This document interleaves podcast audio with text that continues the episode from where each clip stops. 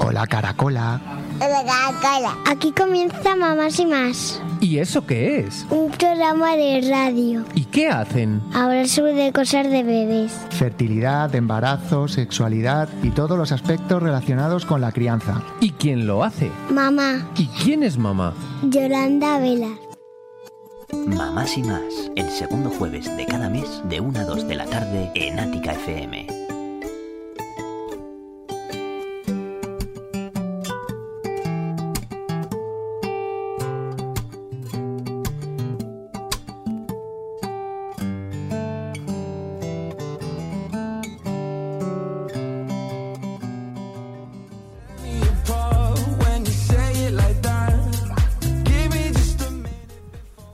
Bienvenidos, bienvenidas. Pasando exactamente 4 minutos y 20 segundos sobre la una del mediodía, os damos la bienvenida a una nueva edición, edición número 38 desde Ática FM de Mamás y Más, programa presentado y dirigido por Yolanda Velaz. ¿Y todo desde dónde? Pues desde tu estación de radio preferida, desde Ática FM 106.4.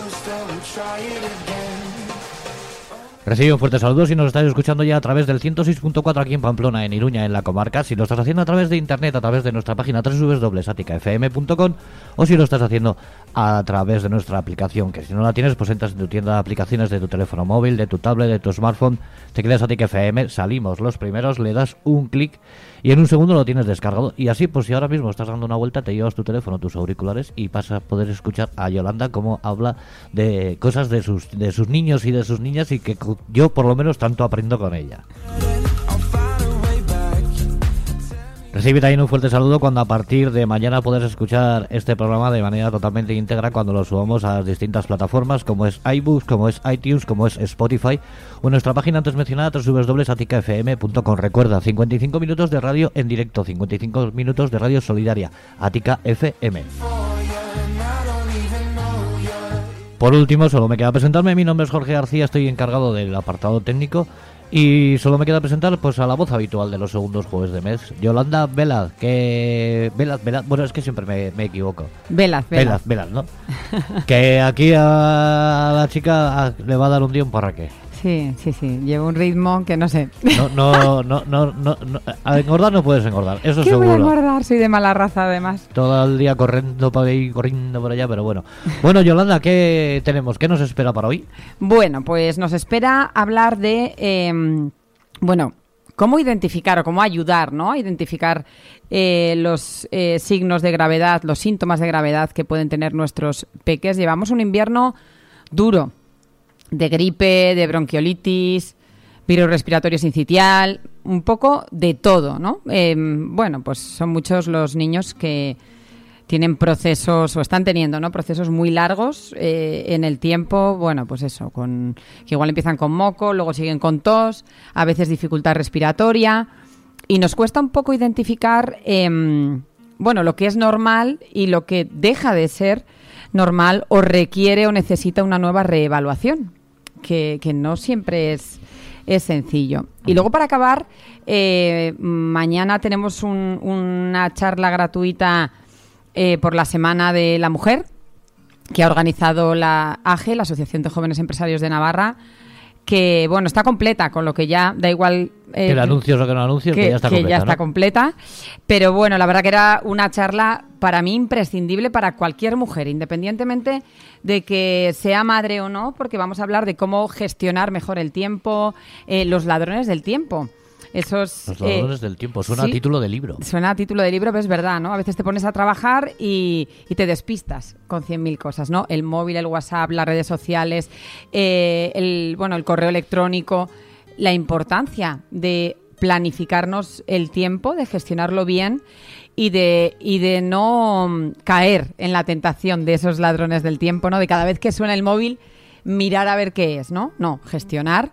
Y luego también, además, eh, María Marqués va, va, a hablarnos un poco de cómo planificar mejor la compra, las comidas, ¿no? A veces, em, a mí me ha ayudado mucho María en ese aspecto porque em, si sabes lo que vas a cocinar toda la semana antes de ir a hacer la compra, va todo mucho más hilado y más planificado, ¿no? Y si el fin de semana puedes planificar eh, o puedes adelantar gran parte del trabajo de la semana, vas a ir, yo que ya sabes que voy como loca, pues luego voy muchísimo mejor. Entonces también va, va a ayudarles, ¿no? En esa parte de, de planificación de, de las comidas, que eso cualquier mujer, independientemente de lo que hablamos, no hace falta tener hijos, tienes que planificar la- las comidas, la compra, Sí, sí. aunque, aunque luego vayamos, ¿no? Y, y haya esa corresponsabilidad y, y seas tú el que vaya a hacer la compra, pero si sabemos lo que que necesitamos para toda la semana, ni compras de más ni compras de menos, compras todo lo que necesitas con lo que... Lo que pasa es que muchas veces planificamos, pero luego esos planes eh, no les hacemos ni puñetero caso. Bueno, no sé, desde luego, como seas como mi marido, que como voy a hacer la compra, trae todo lo de la lista y 25 cosas más que ha visto que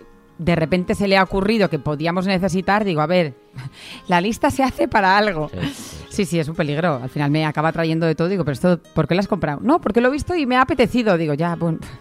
Yo, además, hoy que está aquí mi, mi chica, lo puede corroborar. Eh, suele ser ella más o menos la que suele hacer casi siempre la, la compra. Pero y si ves un carro de su compra y un carro de la mía, es totalmente distinto. No, no, total. Total, o sea, yo todo... eh, comida rápida, comida insana.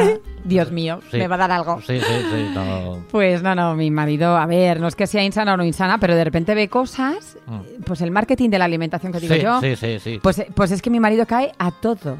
Digo, a ver, o sea, ¿para qué has comprado esto? Tal, pues digo, si ya tenemos organizada la comida de la semana, ¿ahora qué vamos a hacer con esto, no? Bueno, pues sin duda la planificación y la organización previa en todo, ¿eh? En, en los tiempos que dedicas. Y luego también eh, la necesidad eh, que tenemos en nuestro día a día de dedicarnos un poquito de tiempo. Porque al final entramos en una vorágine que, que, mm, bueno, nos olvidamos un poco de, de lo que verdaderamente necesitamos. Y, y todos necesitamos tener un tiempo para nosotros, que igual es menor del que nos gustaría, por supuesto, sobre todo cuando tienes peques y son pequeños, ese tiempo es, es mínimo ¿no? y es reducido. Pero tiene que existir, porque si no al final... Además, los pequeños lo tienen que notar, ¿no? Si le dedicas poco tiempo. Sí, pero no solo es, es importante dedicarles. Yo siempre digo que el tiempo que les dediquemos tiene que ser de calidad, ¿no? Mm, La cantidad es importante, pero la calidad más. Sí. Quiero decir. Y, y lo que necesitan Eh, los niños necesitan padres felices. Eh, Entonces, si vas a ser más feliz eh, yéndote 45 minutos al gimnasio a correr, a tomarte un café con tus amigas, te lo va a agradecer toda tu familia, porque vas a tener, eh, bueno, pues otro estado de ánimo, otra actitud. Por eso digo que a veces el tiempo es importante, pero la calidad de ese tiempo y tu estado de ánimo también es imprescindible, con lo que muchas veces decimos, jo, echo de menos cosas que hacía antes, ¿no? Pues tenemos que intentar eh, volver a hacer esas cosas que, nos gustaban y que por el motivo X que sea, eh, ahora no somos capaces de, hacer, ¿no? Y un poco la charla, eh, ha habido charlas durante toda la semana, ha habido una, todas gratuitas, eh, porque ha participado también el Servicio Navarro de Empleo.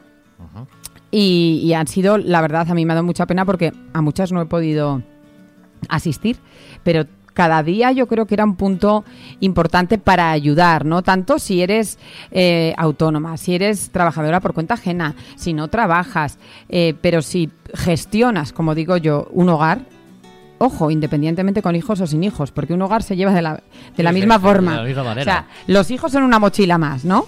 Pero, pero ayudarte en la gestión y en la planificación eh, es imprescindible. Si somos, em, si conseguimos aprovechar al máximo nuestro tiempo, nos va a cundir muchísimo más el día, ¿no? Que es, una de las cosas. Oh, ¿Cómo te da tiempo a hacer tantas cosas a lo largo del día? Pues es verdad que hay días que voy loca, pero es verdad que la planificación y la organización es imprescindible para, Es imprescindible, pero bueno, o sea, ni tanto ni tan calvo, ¿no? O sea, tampoco será cuestión de ser cuadriculado en plan ejército, en plan... No, para nada, no tiene, no, yo creo que es independiente, ¿eh? En la planificación hablamos de, de que haya tiempo para todo, Eso, ¿no? eso, eso. Pero con, lógicamente siempre, eh, además, eh, siempre hablamos de que tienes que dejar un porcentaje de tiempo para las cosas que surgen. Te puede pasar cualquier cosa de repente, que se te ponga alguien malo, que Sí, te sí, encuentres tú mal. O sea, siempre tiene que haber en todos los días eh, un porcentaje de tiempo que digas, este lo dejo en blanco para lo que Para lo pueda que ser. Que si me, si mira, si me sobra y me tumbo en el sofá, mejor que mejor. Pero si, si surge de repente que alguien me llama o puede hacer otra cosa, de ahí a la importancia de que también dejemos esos huecos en blanco, ¿no? Muy bien, pues empezamos. Hombre, claro, empezamos, empezamos. con el tema de, eh, sobre todo, o lo que más nos cuesta cuando nuestros hijos son pequeños es identificar em, qué, sin- qué síntomas o qué signos eh, nos pueden indicar que, algo no está del todo bien, ¿no? Eh, nos da mucho miedo la fiebre. Em, la fiebre es un mecanismo natural del cuerpo que no tiene mayor importancia. Hay otras muchas cosas. Sí que es verdad que tenemos que diferenciar cuando tenemos un bebé de 0 a 3 meses, ¿no? O sea, cuando tenemos un bebé de 0 a 3 meses, cualquier pequeña cosa, eh, bueno, pues nos puede complicar, ¿no? Pues el- una fiebre superior a 38 es un motivo para ir a urgencias hospitalarias que no es un motivo en un, en un bebé o en un niño más mayor, ¿no? Pero en, en el caso de 0 a 3 meses tenemos varios factores a tener en cuenta, ¿no? Primero que tenemos un sistema inmunológico que todavía eh, no está, bueno, que está en pañales, ¿no? Nunca mejor dicho, que no ha entrado en contacto con, con- todo lo que va a encontrarse a lo largo de estos años y- y tenemos que identificar si puede haber alguna infección rápidamente porque igual hay que ayudarle ¿no? en, en- en ese periodo. Lo mismo si tenemos un proceso gastrointestinal, que es el primer motivo de ingreso en, en un bebé por debajo de los seis meses. ¿Por qué? Porque a la mínima que lo tengamos con descomposición y- o nos vomite, el margen de deshidratación es, mu- es mínimo, ¿no? Entonces yo creo que hay que hacer siempre una diferencia, ¿no? Cuando tenemos un bebé de 0 a 3 meses, cualquier cosa, cualquier cosa eh, tiene que ser un motivo para que lo, para que lo valore un especialista, ¿no? Sobre todo porque porque si tiene fiebre o, o- o está deshidratado va a haber que hacerle una analítica, va a haber que ver si hay que, que rehidratarlo, eh, etcétera.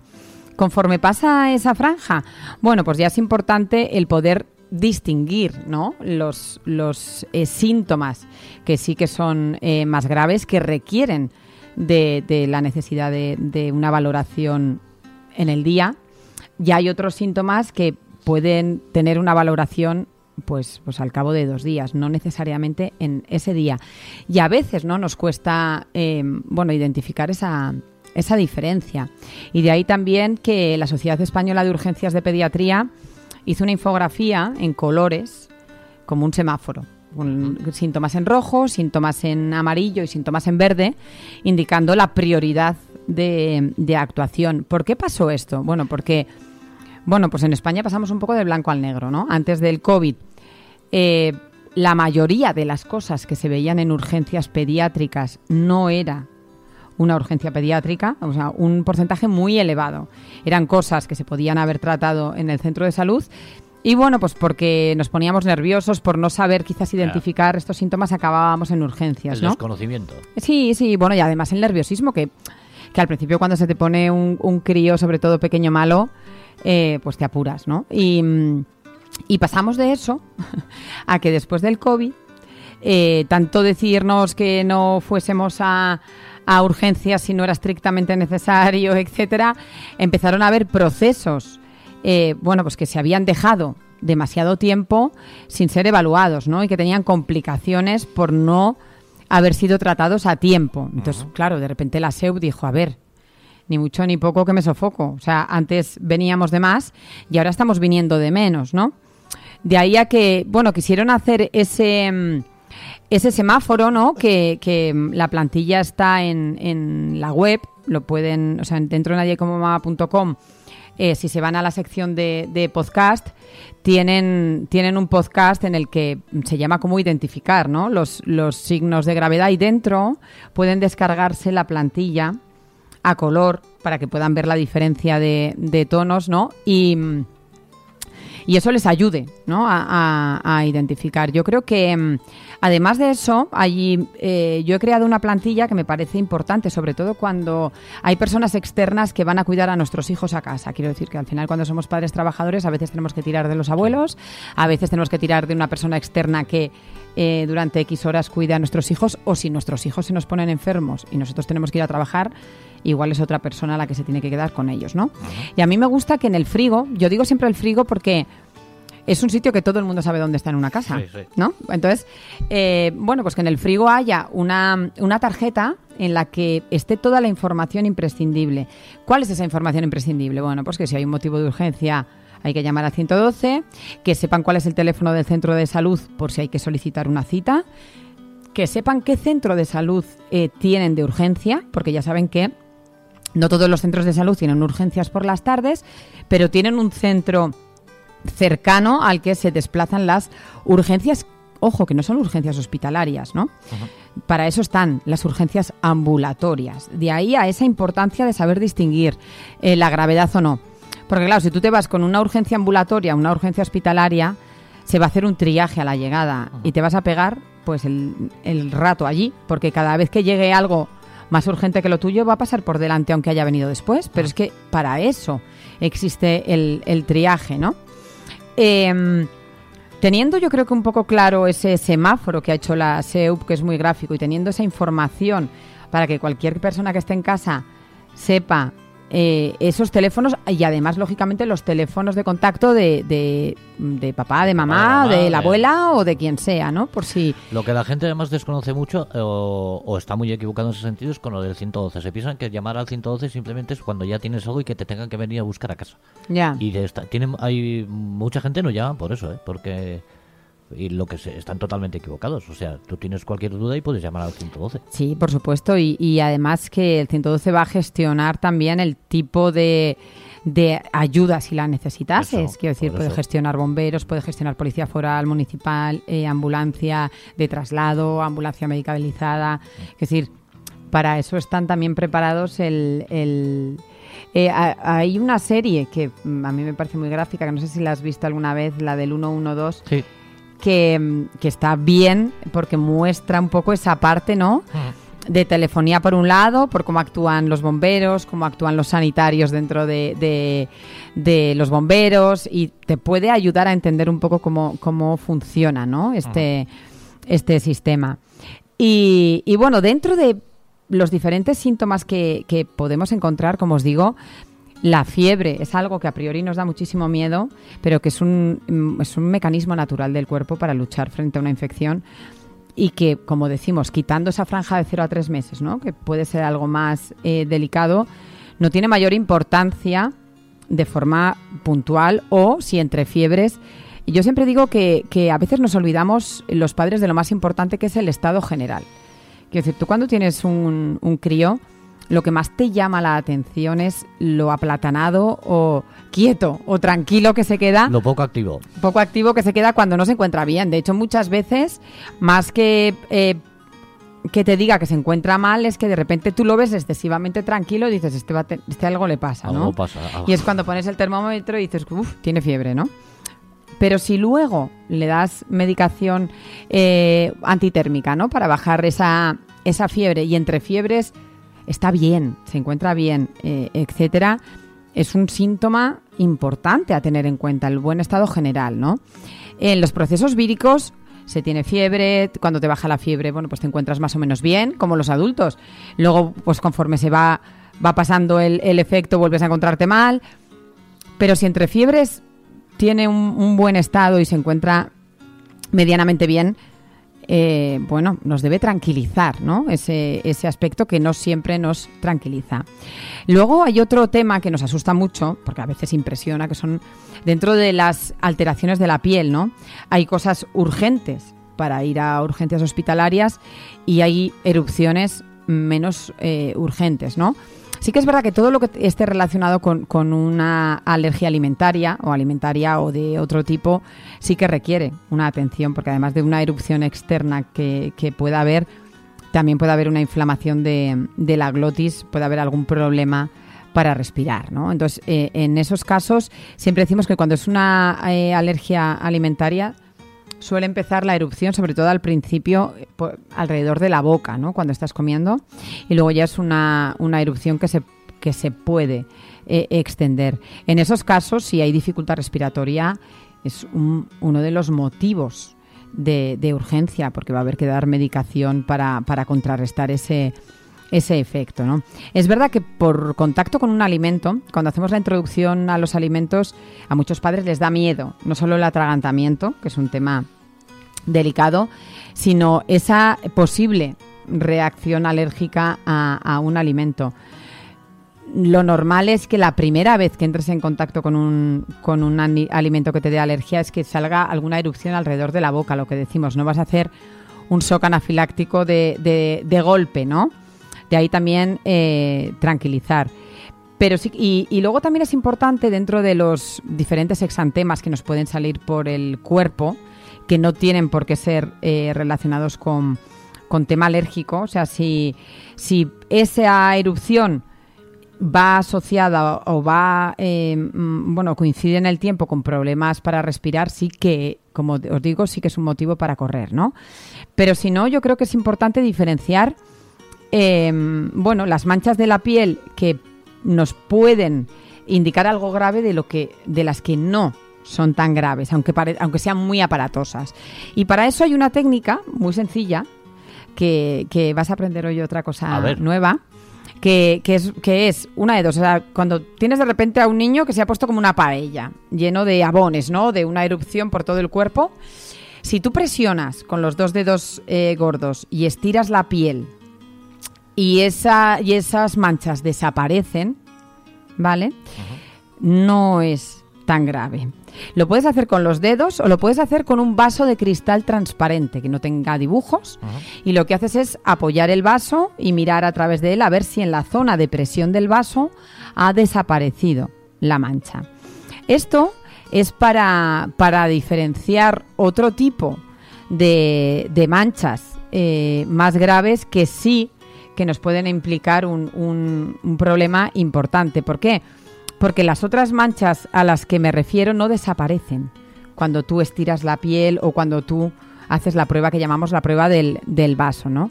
Eh, esas manchas que no desaparecen las llamamos petequias, que son como pequeños moratones, para que me entiendas, ¿vale? Y eso es un síntoma eh, de, de infección generalizada, de sepsis, ¿vale? Es un motivo muy grave. Entonces, es diferente que le aparezcan manchas por el cuerpo a nuestro hijo eh, tipo petequias que puede indicarnos, pues eso, mm, que se está produciendo una infección generalizada, una meningitis o algo extremadamente grave, con una erupción que a veces hay lo que llamamos exantema vírico, que después de un proceso viral de haber estado varios días con, con fiebre, de repente el cuerpo reacciona y, y les sale una erupción por todo el cuerpo, ¿no? Y cuando nos pasa alguna cosa de estas, de este estilo, ¿qué opinas sobre lo de meterte a internet ahí a lo loco? Bueno, pues es que meterte a internet a lo loco te puede dar mucho susto, porque es que, te- claro, las petequias eh, es, un, es un síntoma muy grave. Entonces, porque nos, nos va a indicar lo que te digo, mínimo una infección importante que va a requerir posiblemente ingreso y a ver qué pasa, o igual hay una enfermedad detrás hematológica grave o una meningitis, que también sale este tipo de petequias, eh, etcétera. Pero no tiene nada que ver, o sea, esas petequias no desaparecen cuando tú presionas encima de la, marcha, eh, de la mancha, estiras la piel o pones un vaso, no desaparecen, ¿vale? Esos son, para que me entendáis, es como cuando te haces un moratón Sí, como pequeños hematomas, ¿no? eso es, que, que- que cuando tú estiras la piel el, Sí, sí, el eso hematoma sigue ahí, ¿no?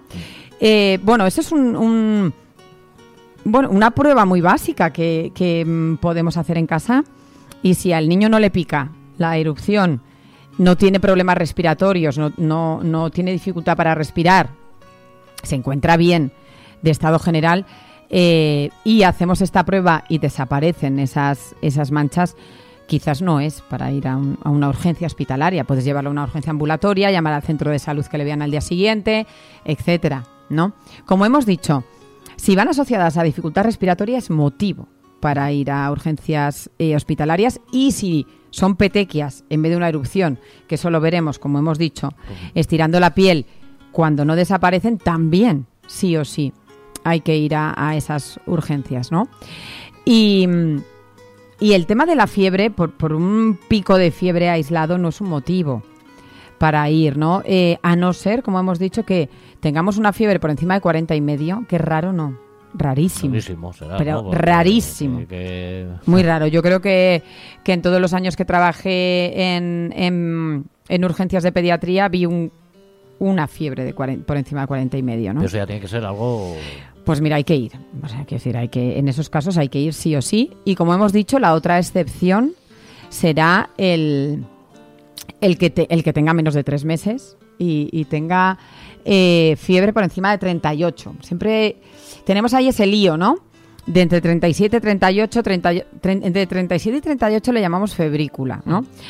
Parece que ahí algo se está incubando porque evidentemente lo normal no es tener 37 y medio, pero, pero tampoco es fiebre, ¿no? La fiebre empieza a partir de 38. Temperatura axilar. Yo siempre digo que, que hay 100.000 tipos de termómetros, pero que tener un termómetro digital, ya sabes que los de mercurio ya no Sí, se deben tener, no- pero un termómetro digital axilar es lo más sencillo del planeta, ¿vale? Para saber qué tipo de, qué tipo de fiebre eh, tenemos, ¿no? Y luego em, hay procesos, los niños tienen procesos víricos que pueden durar tres o cuatro días, que hay otro tema importante que nos cuesta un poco entender, eh, Jorge, que igual tú lo controlas, con el tema de los procesos víricos y bacterianos, ¿no? Eh, en un proceso vírico no es necesario dar un antibiótico a no ser que se produzca una sobreinfección. Quiere decir que empiece un proceso vírico que al final se nos complique y nos dé otro proceso, ¿no? Los antibióticos atacan a las bacterias, no a los virus. ¿Por qué os digo esto? Porque eh, a veces llevamos al niño, ¿no? Con, lleva dos días con más de 38 de fiebre. Está bien llevarlo a su médico de familia, a su pediatra, que le busque foco. Cuando decimos foco es decir, bueno, pues que le mire los oídos, le mire la garganta, lo explore. eh, intentemos ver que puede, que, que si hay foco o no hay foco, ¿no? Si no vemos un foco aparente, bueno, pues puede ser un proceso vírico, mm, sea cual sea, porque mm, hay 100.000. Hay 100.000. Eh, y ya está. Y lo que te va a decir el pediatra es que si en dos, tres días no mejora, o si le ves un empeoramiento, un decaimiento, que de repente no quiere comer, un empeoramiento en el cuadro, ¿no? De ahí a, a la importancia del, del estado general y que, y que nos tomemos en serio, ¿no? Ese, ese estado general entre fiebres, porque eso nos indica un poco si la cosa va bien o, o va mal. Muchas veces eh, empezamos con un proceso vírico y acaba sobreinfectándose la garganta o acabamos con una bronquitis, bueno, en fin, Sí. puede haber otras alteraciones. Pero lo que quiero tranquilizar a la gente es que muchas veces, sobre todo las abuelas, a mí me cuesta mucho con mi madre, eh, dice, "Ah, si lo hubieses llevado antes, eh, no se hubiese puesto tan mala. A ver, mamá. O sea, era un proceso vírico, no, no había más que hacer que lo que estamos haciendo. Que se ha sobreinfectado, que de repente algo se ha complicado, que mm, pues ya está. Entonces es cuando le ponemos. O sea que, que lo de tener algo de fiebre y tomarse un antibiótico no tiene ninguna lógica. Sí. Pero es que, escúchame, eh, en esto hemos salido ganando desde que hay un control exhaustivo en, en- a la hora de dar la medicación en, en las farmacias. Porque antes cuando se podía conseguir de alguna forma algún Sí. antibiótico así, la gente se tomaba los antibióticos como rosquillas. Aquello Y- era- había cajones enteros de medicamentos Bueno, y, perdona. Impresionante, impresionante si yo te contara. Y luego otra cosa, eh, Jorge, están los, eh, no sé si tú has visto, te has fijado, los puntos SIGRE, que se llaman en las farmacias, dentro de las farmacias, que hay una especie de buzón Sí, es para- blanco, que eso es para eh, echar, por un lado, medicación caducada Mm. del botiquín y por otro lado, em, restos de tratamientos. Quiero decir, eh, a mí me mandan un antibiótico porque tengo una amigdalitis, por ejemplo, y me dicen que tome durante 10 días. Eh, y me sobran tres pastillas. Esas tres pastillas no me las tengo que guardar en mi casa. No te puedes tomar tres pastillas de antibiótico para nada. O sea, no te va a servir para nada. Sí, sí, sí. Eso tiene que ir al punto sigre y ya lo aprovecharán, lo utilizarán o harán lo que quieran con ello. Pero en casa no sirve para nada. Entonces esos restos que vamos guardando ahí, que no sé para qué, deben ir al punto sigre. Y luego debemos vigilar el, el botiquín que tenemos en casa, que tampoco tiene que ser... eh, tampoco hay que tener de todo, ¿no? Yo creo que primero hay que diferenciar eh, en función de que las personas que estén en casa tengan algún tipo de patología y que requieran una medicación específica. Yo siempre digo que dentro de los botiquines hay una parte individual de cada familia, de que bueno pues que haya enfermedades, que haya medicaciones, que haya alergias, que tengamos que tener una adrenalina o que tengamos que tener un antihistamínico cosas que son necesarias, que igual no son necesarias en otra en otro hogar, ¿no? Y luego las cosas básicas que tiene que haber en todos, ¿no? Que son antitérmicos para adultos y para niños, ¿no? Es decir, lo que llamamos paracetamol e ibuprofeno. Eh, si es necesario o no tener un protector eh, gástrico, un antiácido si tenemos molestias digestivas, un- pero pues un antigripal que me parece fenomenal, ¿no? Que al final es un paracetamol con algún excipiente Sí, sí. más. Por si tienes un, Un, catarro. termómetro, cuatro tiritas y... Eso es, un termómetro y luego el- ya- Esto, la, la antigua, ¿cómo se llama? Ahora? arapovidona. La- Eso, la- En, en el caso de tener niños, tenemos que tener clorexidina también, porque la povidona yodada no se debe utilizar en, en niños por si acaso son alérgicos eh, al yodo y no lo sabemos. Y, y bueno, pues tener gasas, algún apósito para tapar una, Una una herida herida y... una pomada para quemaduras, si queremos, ¿no? Que la más habitual es la sulfadiacina argéntica. Y puedes tener una crema para golpes, contusiones, árnica, para chichones o algo así, ¿no? Y para mí algo imprescindible si hay niños en casa es para hacer lavados nasales. Me da igual con suero fisiológico, con pues alguno de los productos que ya vienen preparados de forma automática, eh, etcétera. Pero ya, pero antibiótico y otro antibiótico. No, o sea, de verdad que no tiene ningún sentido, ¿no? Y es verdad que yo creo que se está reduciendo la automedicación, dentro de que hay quien se medica, pero bien, ¿eh? Pero Es curioso además lo que dices, eso de que te sobran tres, tres antibióticos de no sé qué, pero es que luego te los tomas, eso, más o menos cuando te da a ti la gana, que, que si te, no te paras ni a mirar ni la caja, que igual está caducado hace tropecientos millones y, de y años. ¿eh? luego que, que es que tenemos otro problema en el siglo XXI, que es la resistencia de las bacterias a los antibióticos, Mm. en gran parte eh, causado por la mala utilización de los antibióticos frente a las bacterias. Entonces, eh, nunca jamás, eh, o sea, con los antibióticos hay que ser riguroso con, las, con la dosis, Mm. porque va por peso,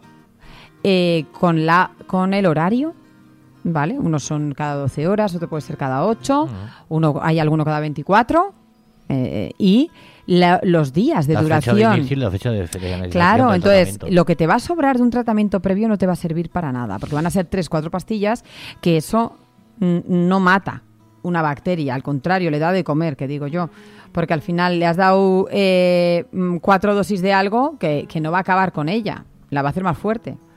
Con An- lo que ojo, ¿no? Antes además éramos mucho, yo no sé si se seguirá dando el caso de, no es que a mí me va bien esto, ah sí, pues to- toma, que tengo tres en casa que me sobran, si las, que- si las quieres. No, no, tremendo. O sea, eso tremendo. O que quieres, o que vas a la farmacia que quieres eso porque te ha dicho la fulanita que le funciona muy bien. Ya bueno, habrá que ver qué tiene la fulanita, quién se lo ha mandado, con qué motivo y por qué le funciona bien, ¿no? Pero, pero bueno, creo que las restricciones que a día de hoy tenemos con, con respecto a conseguir determinadas medicaciones en la farmacia han ayudado a reducir esa automedicación. Y luego, eh, creo que cada vez tenemos más información también para, para reducir ¿no? esa, esa falta de información eh, con respecto a que un antibiótico no sirve para un virus, ¿no? O sea, otra cosa es que tengamos un proceso vírico que se sobreinfecte y que acabemos necesitando un antibiótico para tratar la sobreinfección, no el, proceso eh, vírico, ¿no? Y, bueno, yo creo que también eh, dentro de, o lo que me parece muy interesante de, mm, del semáforo que, hizo la, la SEUP, eh, es que, bueno, también ves los síntomas verdes, ¿no? Que, que- que, bueno, pues que te pueden ayudar a entender eh, lo que no es motivo para ir a, unas urgencias hospitalarias. Y es lo que siempre digo, ¿no? Tenemos urgencias hospitalarias, tenemos urgencias ambulatorias y tenemos nuestro médico de familia. Que es verdad que en muchos casos, en muchos centros de salud, eh, no se consigue eh, que te vean en el día. Aunque si llamas a primera hora, si llamas a primera hora cuando abre el centro de salud, tienen unas citas guardadas para urgencias del día. Con ese objetivo. O sea, con el objetivo de dar prioridad a las cosas que sean necesarias ver en el día. Ahora hay centros de salud pues que están más masificados que otros, hay más niños en unas zonas que en otras y por supuesto que se nota. No es lo mismo Sarriguren, Sí, por ejemplo, que o, o Ripagaña o, o también o Bustinchuri. Bueno, son zonas que, que hay eh, mucho niño y igual no consigues que vean a- al peque, ¿no? Bueno, pues tendrán una urgencia ambulatoria por la tarde. eh, como pues veo, por ejemplo, ¿no? Nosotros eh, pertenecemos al centro de salud de Gorraiz, pero la urgencia está en Guarte. Hmm. Pero tienes Sí, esa sí, urgencia sí, por la tarde si tú la, si tú la necesitas, ¿no? Y sí que es verdad que con, con todo este lío del, del virus respiratorio sincitial, que ya hablamos y ya hemos hablado otros días, eh, bueno, un motivo que nos agobia y es normal es cuando cuando tú ves que un, que un niño no respira bien, ¿no? O sea, el, el- eh, eso sí que creo que es importante y merece la pena, ¿no? Que hablemos de forma más exhaustiva de cómo distinguir, ¿no? O qué signos nos pueden indicar que, mm, que ese bebé, por un lado, o niño, por otro, eh, presenta dificultad para respirar. Porque, bueno, cuando es un adulto, es, eres más consciente, ¿no? De, oye, mira, no respiro bien o tal o cual. Pero cuando, cuando tenemos un peque, pues sí, a veces se oyen pitos, se oyen cosas que, que ya asociamos, ¿no? Pero hay algo muy característico que, que son, eh, bueno, cuando necesitamos utilizar la musculatura accesoria que decimos, ¿no? O sea, tú cuando respiras eh, de, de forma habitual, ¿no? Pues, pues, pues no necesitas tirar de esa musculatura accesoria de alrededor, ¿no? De la, de la zona pulmonar, que a veces sí tiras cuando, cuando no eres capaz, ¿no? De, de meter ese aire o, o te notas como, bueno, pues co- como un impedimento, Sí, ¿no? que A te la- falta- que te falta, ¿no? Esa, o sea, que no te entra el aire con, con normalidad. Y ese tipo de, mm, de, de músculos que, que se utilizan eh, varía un poco en, en bebés, en bebés pequeñitos, que varía un poco con respecto a niños, ¿no? Entonces yo creo que eso sí que sí que es importante. Si quieres hacemos un, un parón y a la vuelta lo, lo contamos porque yo creo que para terminar es algo que sí que merece la pena explicarlo, ¿no? De, de forma más clara. Vale, pues hacemos una pequeña paradita y volvemos ahora mismo. Hasta ahora. En tu radio, en tu móvil, en tu ordenador, en tu tablet, en cualquier sitio. Ática FM, contigo siempre.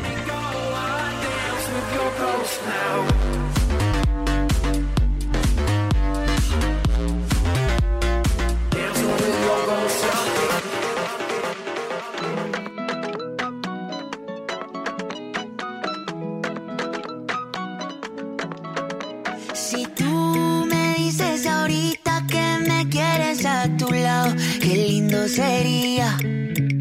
Si tú con esa boquita ya me tienes embobado, yo te besaría, pero no me dices que sí, que sí, que sí, que sí. Ay, tú no me dices que sí, que sí, que sí, que sí. Ay, tú no me dices que sí, que sí, que sí, que sí.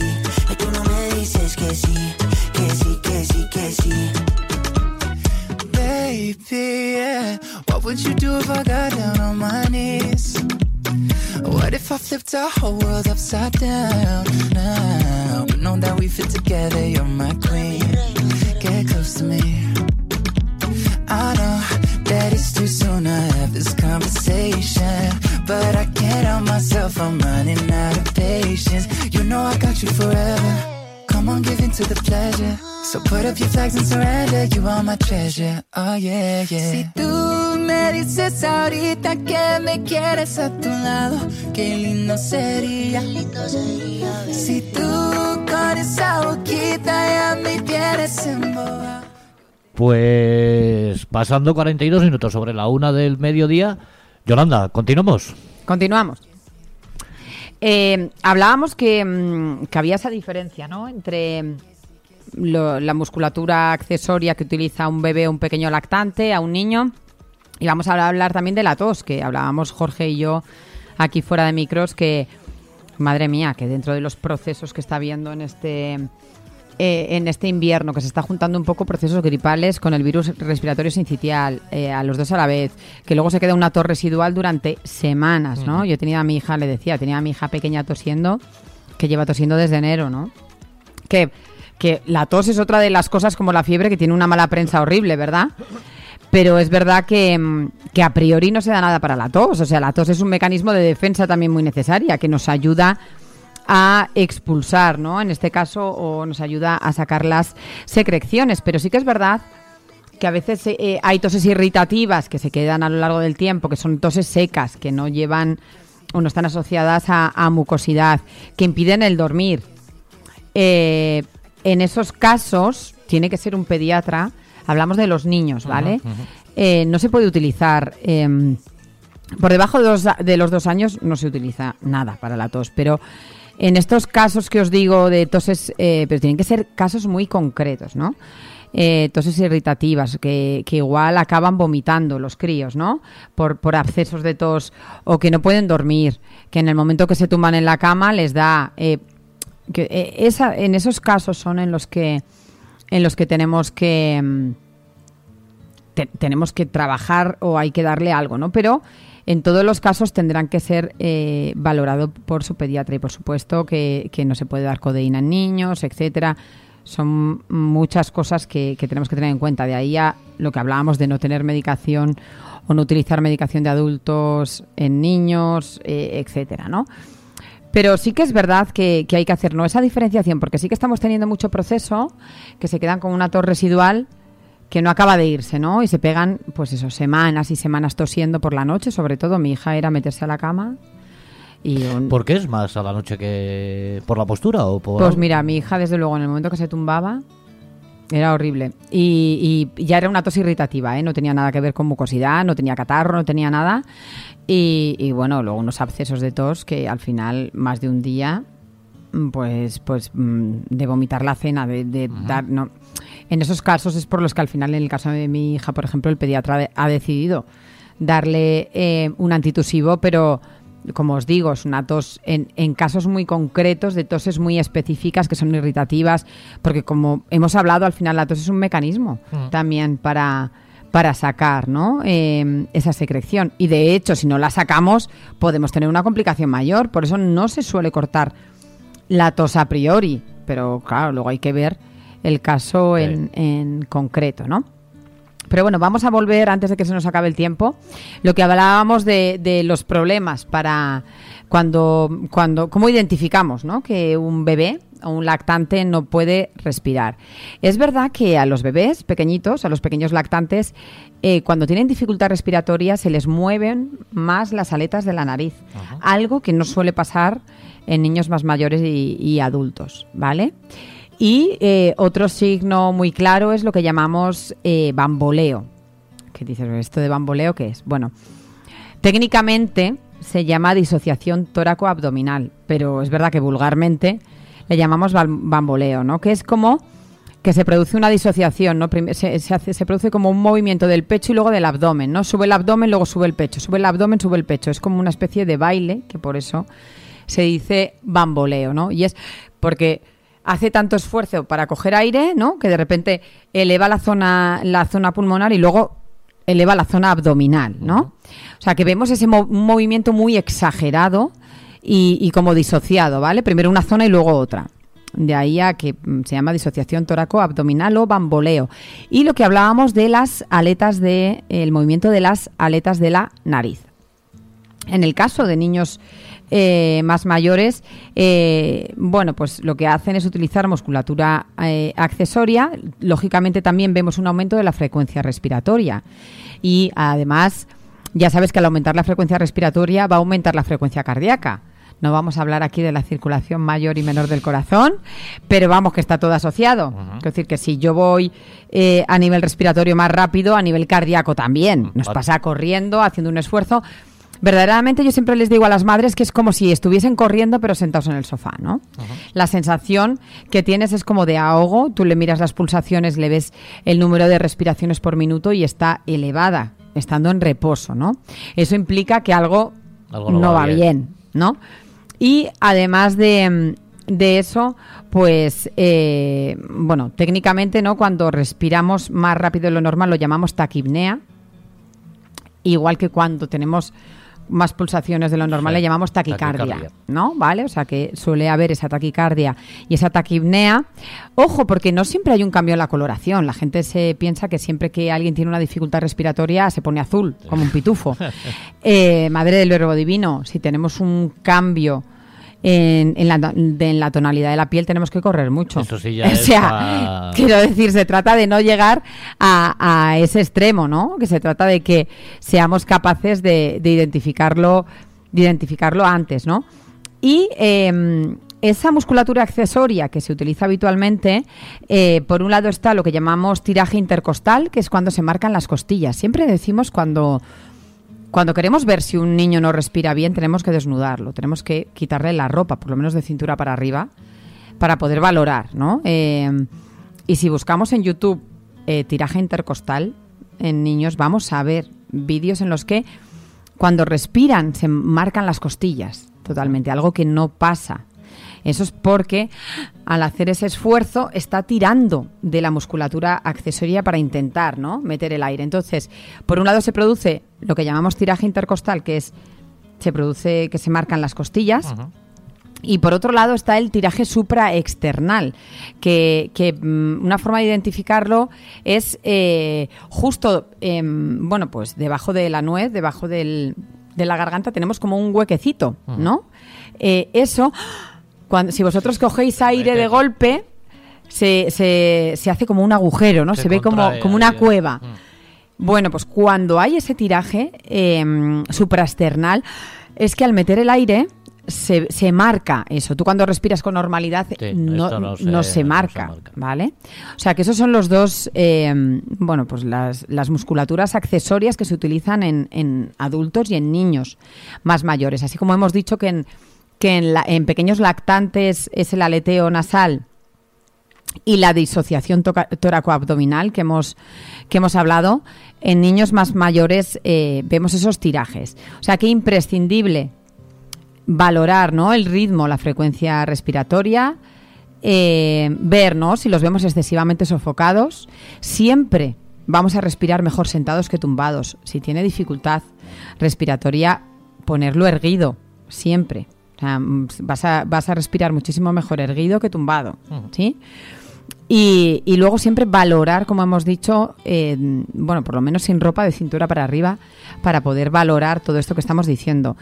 Importante, no, mm, no esperéis encontrar ¿no? Un- una tonalidad eh, Que no se te ponga azul. azulada, etcétera, porque te va a tocar correr, pero bien.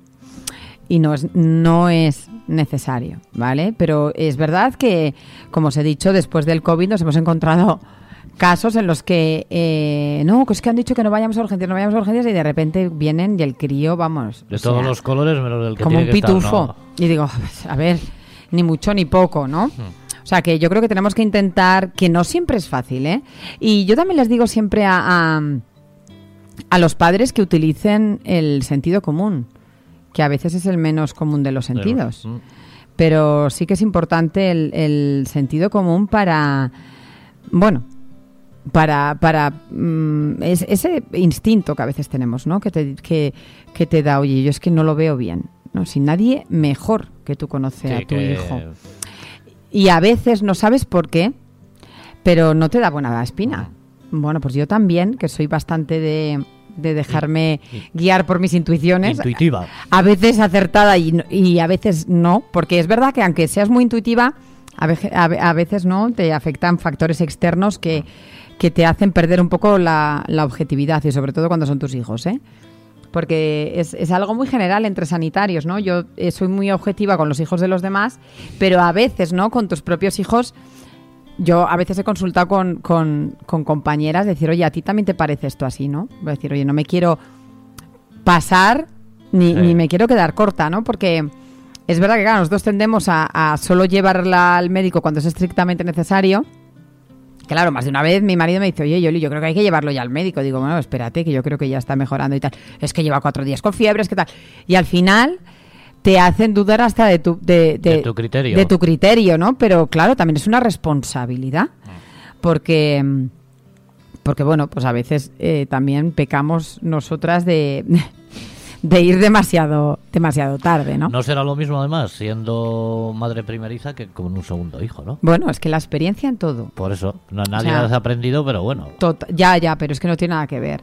La tranquilidad con la que te tomas las cosas, eh, ya sin ser eh, sanitario. Es verdad que yo creo, bueno, yo en mi caso también como, como hice pediatría, eh, no tuve nunca la sensación de madre primeriza Ajá. asustada, ¿no? Pero claro, porque ya llevas un bagaje, o sea, yo creo que no, no es no es una no es una madre primeriza al Sí, uso. sí, sí. Eh, pero lógicamente, jo, si no has estado en contacto con, con bebés, de repente llegar a casa con, con un muñeco interactivo, que digo yo, o sea, que no sabes lo que le pasa. Eso, que, que no, que no se puede expresar. No, O no, sea, tal cual. te- Y que llora por todo. Que es que, claro, el llanto en un niño nos molesta, ¿no? Y además que te pone nerviosa porque a todo el mundo le pone nervioso. O sea, tú estás en un sitio público, el niño llora, te mira todo el mundo, aunque no te digan nada diciendo que haya el niño ya. Y tú estás allí como diciendo, ¿qué hago yo con este? Em, claro, llora por todo. Llora porque está molesto, llora porque se quiere dormir y no puede, llora porque le duele algo y no sabes lo que le duele. Sí, sí.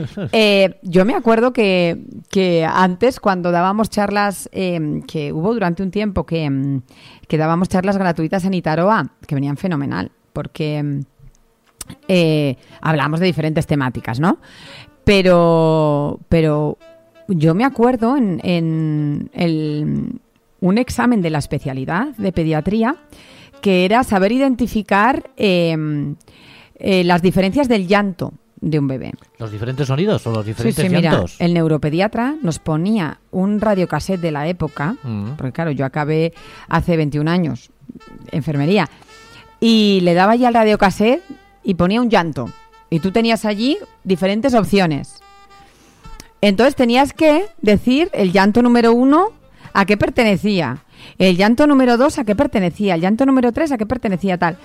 Y es verdad que, mm, que hay cosas eh, y no solo primero nos ponía, me acuerdo, el audio y luego nos ponía la imagen con el audio. Porque es verdad que a veces el audio es más complicado, pero, cuan- pero hay una gestualidad. Ya, cuando lo ves, ¿no? Cuando lo ves, de- Mm, Bueno, pues te parece increíble, pero un niño cuando tiene sueño se frota los ojos. Eh, un niño cuando tiene hambre se lleva los puños a la boca. Eh, un niño cuando llora por sueño o cuando llora por hambre no llora de 0 a 100 en un segundo, como pasa con dolor. O sea, tú vacunas a un niño y, y se queda enganchado. O sea. Eh, sí, sí. claro, un llanto por dolor, un llanto por dolor es... eh, Se toca la zona donde le duele igual. O sea, sí, no, no, no, no, no, no, no, no, en un bebé pequeño no. Pero, pero el llanto es eh, de 0 a 100, súper intenso desde el principio. Un niño que tiene hambre te avisa. Empieza con el... Y tú le ves con la gestualidad. Y si al final no le das de comer, dice, coño, voy a llorar porque no me hacen ni caso. Pues tengo hambre. Claro. Eh, un niño que está incómodo tampoco llora de 0 a 100. Eh, mm, un niño que empieza, que lo ves que no está bien, que no, por el motivo X que sea.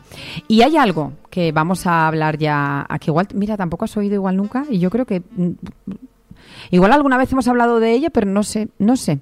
Que es cuando tú tienes un niño con un llanto intenso, brutal, o sea, inconsolable, que a veces pasa, que es agobiante tener a un niño que no sabes qué hacer para que pare, hay que desnudarlo. Y cuando hablo de desnudarlo, es desnudarlo entero y revisar. Porque mm, hay una cosa que se llama el síndrome de torniquete por pelo o hilo.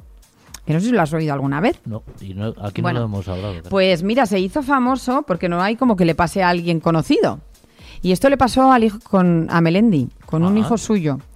Y es que a veces nos pasa con el pelo de las madres, o sea, las que tenemos el pelo largo, que igual el, el crío te estira del, del pelo o igual tú al cambiarle se cae un pelo entre la ropa y ese pelo se va enrollando alrededor de un dedo de la mano o del pie y hace como un torniquete. ¿Vale?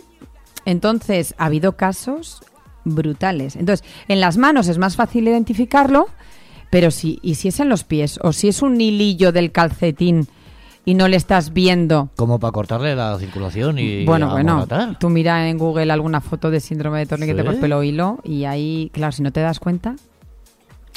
Entonces, de ahí a la importancia de eh, desnudar. Y ha habido algún caso, mucho más raro, por supuesto, en el pene, en niños. Ajá. Por eso siempre digo, eh, eh, bueno, desnudar y revisar bien, ¿no? No vaya a ser que le, que a mí me pasó, bueno, me pasó, efectivamente, le pillamos un pellizco al aire sin querer, lógicamente, con la silleta. Al- a la, en verano, típico que la llevas con, con nada, con una culera de estas, una braguita, y al, y al atar el, el clic de la, Sí, del cinturón del. bueno, de repente la cría, o sea, un alarido brutal y ver que, le, bueno, le hicimos un morado. O sea, claro, el pellizco sí, el plique ese. el que, que le pilló, pues, pues eso, ¿no? Pues a veces, claro, empieza a llorar y ¿qué le pasa? ¿Qué le pasa? ¿Qué, qué? Pues siempre, ojo. eso Lo- del síndrome de torniquete de pelo hilo. Lo que aprendo yo aquí contigo. No había ¿ves? Oye, pienso mirarlo hoy en que internet, míralo, ¿eh? míralo, porque hay cada uno. Pues es que Melendi le pasó y puso la foto. Y le había llegado a seccionar un poquito, la- o sea, la piel, Sí, le había llegado, sí. Lo que no me acuerdo es si fue en el pie o en la mano. Porque en la mano siempre es mucho más fácil identificar. Y entonces él hizo una publicación hablando de eso. Y me empezó a preguntar mucha gente hace ya años, ¿eh? O sea, no sé, no sé cuántos, pero vamos, fue antes del COVID y todo. Pero sí, sí. Bueno, Yolanda, pues un minuto. Nada, por recordar a los que os habéis apuntado, ya habéis llegado a tiempo, que mañana tenemos una cita en, en bueno, en, en, en la calle Mayor, en, en La Bajera, donde, bueno, pues es un espacio que cede el Ayuntamiento de Pamplona. Y eso, donde vamos a hablar de gestionar, ¿no? Y organizarnos mejor. Yo creo que para ser más felices nosotras y todos los que Y nos todos los rodean. que nos rodean. Efectivamente. Muy bien. Yolanda, como siempre, un placer. Aprendo un montón con un montón aquí contigo de, de niños y de, y de niñas y de crianza. Recordarle a la gente que a partir de mañana podrán escuchar de manera totalmente íntegra esta edición número 38 de Mamás y Más cuando lo subamos a las distintas plataformas y que esperamos a Yolanda Velaz aquí el segundo jueves de mes de abril, que es día 13 de abril. Y Vale. aprenderemos más cosas. Seguro, seguro, seguro. Y a la gente, pues gracias por habernos escuchado y que sean felices, que sale gratis. Y que pasen es. buena Semana Santa. que Es- ya- es verdad, que es ya está verdad. dentro de poco. Bueno, que estaremos, claro. Bueno, ya sabes que aquí, como vamos al revés, los niños estarán de, De fiesta. Así que veremos si lo hacemos cada uno en un lado. Todo se verá. Todo se verá. Todo se verá. Venga, chao, chao, Yolanda. Adiós, hasta la semana. adiós. que viene, agur.